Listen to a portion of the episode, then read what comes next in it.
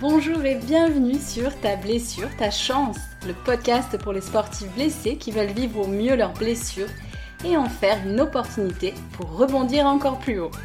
Je suis Agnès, professeure de yoga et docteur en neurosciences. Le sport est un des piliers fondamentaux de ma vie et j'ai traversé de nombreuses blessures sportives avant de rencontrer le yoga. Et oui, j'ai la tête dure et il m'a fallu du temps et beaucoup de frustration pour comprendre que la blessure n'était pas une fatalité, mais que non seulement il existait des moyens de mieux vivre cette épreuve, mais également d'en faire un tremplin pour revenir à l'entraînement plus fort et ne plus jamais se reblesser. Parce qu'une blessure sportive peut impacter positivement ta vie, je te livre ici tous mes outils pour faire de ta blessure ta chance. Allez, c'est parti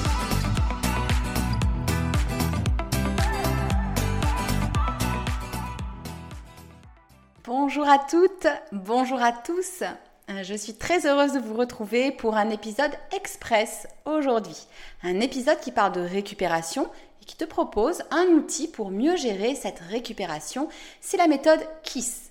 K-I-S-S. Les lettres ont leur importance. Cet outil ne parlera peut-être pas à tout le monde, mais je te conseille tout de même de l'écouter parce qu'on y parle récupération, et ça c'est super important dans la gestion et la prévention de la blessure. Je ne m'attarde pas sur l'importance de la récupération parce que c'est à présent complètement validé, y compris scientifiquement, que la récupération fait partie de l'entraînement. Et au contraire, le surentraînement est un sujet encore tabou, mais dont on a de plus en plus conscience. Donc on sait que récupérer, c'est performer et performer longtemps. Je te parlais récemment de Federer qui passe presque la moitié de sa vie à dormir. Euh, cette récupération, que ce soit par le sommeil ou par d'autres leviers, c'est un pilier euh, de la pratique sportive. Avant de commencer, si tu as du mal à t'y retrouver dans la jungle de la récupération, j'ai conçu un kit en ligne, le kit de récupération pour sportifs, pour te faciliter la vie. Tu y retrouveras tous les piliers importants en récupération et qu'on oublie fréquemment. Je t'y parle sommeil, alimentation, hydratation, écoute du corps et structure des entraînements. Et bien sûr, grâce aux outils du yoga et des neurosciences, je te guide dans la récupération active, passive et dans la gestion du stress. C'est un programme en autonomie que j'ai structuré afin que tout soit le plus clair possible. Et pour toutes les infos, tu trouveras le lien dans les notes de l'épisode, mais aussi sur mon site internet et mes réseaux. Pour ceux qui préfèrent aller chercher des infos à droite à gauche, je vous encourage vraiment à écouter cet épisode car euh, il va vous servir dans votre exploration de la récupération. Mais passons au contenu du podcast sans plus attendre. Avant de te présenter la méthode KISS, dont je t'ai déjà brièvement parlé dans un épisode précédent et dans une newsletter, juste un petit mot pour insister sur l'importance d'établir une méthode. Dans la récupération, il existe un grand nombre d'alternatives. Elle repose majoritairement sur des piliers classiques, récupération active, sommeil, hydratation, alimentation, diminution du stress. Et c'est justement le grand nombre de possibilités qui peuvent nous amener à nous sentir un peu submergés par les différentes options. De mon côté, mes outils privilégiés sont le yoga, la méditation et bien sûr un travail sur les pensées via en particulier les neurosciences parce que c'est la pensée qui produit l'action. Mais j'encourage aussi à tester des choses très efficaces comme les automassages, l'action du froid, l'ajustement de l'alimentation, etc., etc. Face à tant de possibilités, on peut penser que de toute façon, on n'aura pas le temps et que du coup, ça ne sert pas à grand-chose de mettre en place une routine de récupération. Le cerveau est ainsi fait qu'il fait parfois des raccourcis peu judicieux et a tendance à aller dans le tout ou rien. C'est pour ça, par exemple, que parfois, notamment en période de stress, il est difficile de manger juste deux carrés de chocolat. On va manger toute la tablette. On peut aussi se dire qu'on doit absolument suivre son plan d'entraînement rigoureusement de A à Z, que sinon autant l'arrêter. En fait, c'est faux bien sûr. Bref, suivant les personnes, et cela peut être marqué chez les sportifs, il est difficile de doser les choses. Donc, face à toutes les possibilités de récupération qui s'offrent à un sportif, avoir une méthode permet de rationaliser cette récupération, de rassurer le cerveau, de mettre un cadre également qu'on pourra facilement suivre sans trop se prendre la tête. J'ai choisi la méthode KISS pour sa simplicité et son efficacité. Donc, cette méthode KISS, en quelques mots, qu'est-ce que c'est? C'est une méthode applicable pour la récupération, mais plus globalement dans la sphère sportive pour la gestion de l'entraînement. Et tu pourras l'utiliser également dans n'importe quelle autre sphère de ta vie. À la base, en vrai, c'est un outil utilisé dans les entreprises, un outil de productivité. Et c'est ça que je trouve intéressant, c'est qu'en allant piocher dans des domaines où la productivité est importante, on va souvent avoir accès à des outils simples et efficaces. Et franchement, quoi de mieux que du simple et efficace quand on veut mettre en place des actions. La bonne nouvelle, c'est que le parallèle avec l'entreprise en restera là et tu n'auras pas de compte à rendre, euh, si ce n'est à toi-même. Le mot kiss est très joli, mais il ne s'agit pas d'embrassade ici, mais d'un acronyme. Le K pour keep, garder. Le I pour improve, améliorer. Le S pour start, commencer. Le deuxième S pour stop, arrêter. Comme tu peux déjà l'entreapercevoir, c'est un outil pour faire du tri, améliorer l'existant et tester de nouvelles choses.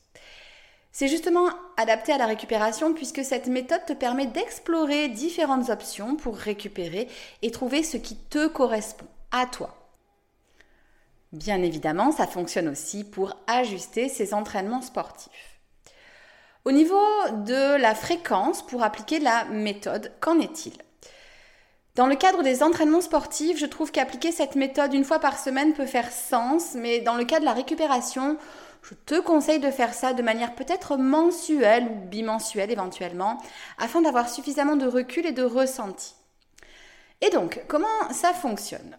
Il te faut un créneau, pas forcément très long, une dizaine de minutes peut-être, un papier ou ton ordinateur pour dessiner quatre cadrans, un pour chaque lettre, K, I, S et S. Tu peux bien évidemment faire ça sous forme d'une liste aussi. Et si tu veux aller plus loin, plutôt que de prendre une feuille de papier, tu peux utiliser un tableau avec des post-it. Ça te permet peut-être plus de flexibilité et de visibilité. Mais c'est juste une suggestion. Et si vraiment passer par l'écriture ne t'inspire pas, tu peux te faire un petit message vocal à toi-même. De mon côté, je sais que mon cerveau a besoin de passer par l'écriture, de visualiser pour avoir les idées au clair, mais chacun est différent. On se retrouve donc avec quatre catégories.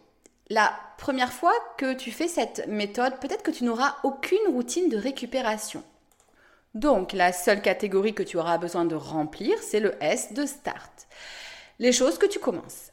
Sans routine existante, tu n'auras rien pour le K pour keep, à garder, le I pour improve, à améliorer, et le S pour stop, à arrêter. Une fois une routine mise en place, tu pourras bien sûr remplir les quatre catégories. Tu peux mettre une seule chose dans chaque catégorie ou un peu plus. Mais essaie peut-être de ne pas dépasser trois choses par catégorie. Sinon, l'analyse de ce qui te convient ou pas risque d'être plus compliquée et en plus, on veut rester sur des choses simples qui s'intègrent facilement à ta vie quotidienne. Commençons avec la première catégorie. Ce sont les habitudes que tu gardes. Ça veut dire que ce sont des habitudes qui fonctionnent pour toi. Voici mon conseil. Le cas Keep correspond à des habitudes que tu as récemment mises en place. Une fois que tu es convaincu que l'habitude te convient et qu'elle est bien ancrée dans ton quotidien, tu n'auras plus à l'inscrire.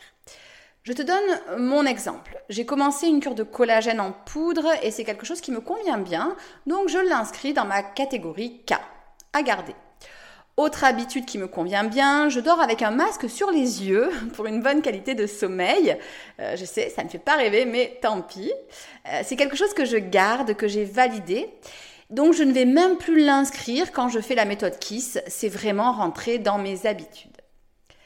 Passons au I de Improve, ce que tu souhaites améliorer. Il s'agit de quelque chose que tu fais déjà, mais pas de manière optimale. Par exemple, pour moi, ce sera la prise d'oméga 3. Je prends en ce moment deux compléments alimentaires, comme je te disais, du collagène et des oméga 3.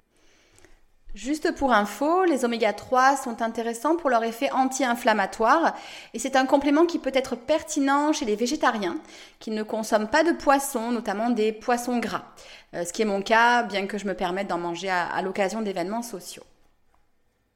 Je souhaite donc continuer à prendre ce complément alimentaire, sauf que je me suis aperçue que je zappais souvent sa prise parce que la boîte était un peu cachée. Dans mon appartement en travaux, l'organisation est un peu compliquée. Et donc, euh, je l'ai mis dans les I, improve, en notant que je devais trouver une autre place pour ne pas oublier de prendre mes gélules d'oméga 3. Le S de start, commencer. C'est là où tu vas pouvoir tester des choses pour ta récupération. Si tu te dis que tu as envie de tester la cryothérapie, c'est parti. Tu l'inscris ici, c'est ton start du mois. Si tu veux tester quelques étirements qui te font du bien, note-les ici. Comme je le disais, tu peux bien sûr tester plusieurs choses, mais attention, mieux vaut intégrer des habitudes doucement mais sûrement. Et puis encore une fois, quand tu analyseras l'impact de l'habitude que tu testes sur ta forme, ce sera plus difficile de savoir quelle habitude a fonctionné ou pas si tu en testes plusieurs. En fait, c'est exactement comme dans une étude scientifique où on ne peut comparer des expériences que si un seul paramètre a changé. Bon, désolé pour ceux qui ont été traumatisés par les cours de SVT. Rassure-toi, on n'est pas ici sur une expérience scientifique avec une expérience témoin et tout et tout, mais quand même, c'est un point à soulever. Je te donne mon exemple. Eh bien, pas d'exemple pour moi ce mois-ci. Euh, oui, on a le droit de laisser certaines catégories vides. On n'est pas obligé euh, à chaque fois de commencer quelque chose de nouveau ou d'arrêter quelque chose. Donc c'est vraiment une trame pour essayer de structurer euh, ton exploration de la récupération. Mais vraiment, voilà, sens-toi libre parfois de ne pas remplir une catégorie. Enfin, le dernier S, S comme stop, arrêter ce sont les choses qui ne te font pas ou plus de bien. Je continue avec les compléments alimentaires, certains se font en cure et donc peut-être qu'à un moment tu décideras d'arrêter un complément alimentaire. Mon exemple du mois, c'est que j'avais testé l'huile essentielle de lavande pour la récupération dans une huile de massage. J'avais envie de tester parce que j'aime beaucoup l'odeur et elle m'apaise. Mais en récupération, en massage, je me suis aperçue que c'était moins efficace que la Golteri, que j'associe avec de l'eucalyptus citronné et du basilic tropical. Donc, j'ai noté que j'arrêtais l'huile essentielle de lavande en massage. Je reviens à mon mix habituel. Par contre, je vais probablement l'utiliser le soir, mais en diffusion. La force de cette méthode est qu'elle s'adapte à chacun. À toi de voir ce que tu veux tester pour te construire une routine de récupération optimale. Tu ne garderas pas forcément tout, tout le temps, mais c'est toujours intéressant d'être dans un processus d'amélioration. Bien sûr que au moment où tu auras trouvé une routine parfaite pour toi, euh, que tu n'auras plus envie de tester des choses, tu peux arrêter cette méthode. Mais je te conseille quand même d'y revenir au moins une fois tous les six mois, ce qui te permettra de faire un bilan de ce que tu mets en place pour la récupération et éviter de dériver et de finir par la négliger.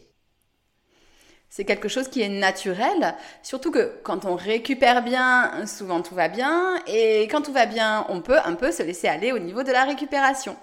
Et à terme, c'est quelque chose qu'on veut éviter puisque une récupération adaptée et efficace est un levier à long terme pour se sentir bien dans sa pratique sportive et ne pas se blesser. D'un point de vue pratique, pour ne pas rater ton rendez-vous mensuel, par exemple, note-le noir sur blanc. Tu te fais une tisane, tu allumes une bougie et cela se transformera même en rituel sympa. Ton cerveau va associer ce moment de bilan et de planification à un moment agréable et tu seras d'autant plus régulier et au rendez-vous à chaque fois pour ton moment kiss. Je ne t'en dis pas plus. Aujourd'hui, pas de résumé pour cet épisode court, juste cet acronyme à retenir KISS. Et je voulais justement cet épisode plutôt express, puisque je t'invite à passer à l'action maintenant, tout de suite, ou un peu plus tard, suivant où tu te trouves bien sûr. On se retrouve dans ma newsletter. Elle est partie ce matin en même temps que la sortie du podcast. Mais pour ceux qui s'inscrivent un peu après, je refais un petit envoi plus tard. Comme ça, tu ne rates pas la newsletter qui va avec l'épisode. Merci du fond du cœur d'avoir écouté cet épisode. Je te dis à très bientôt. Ciao ciao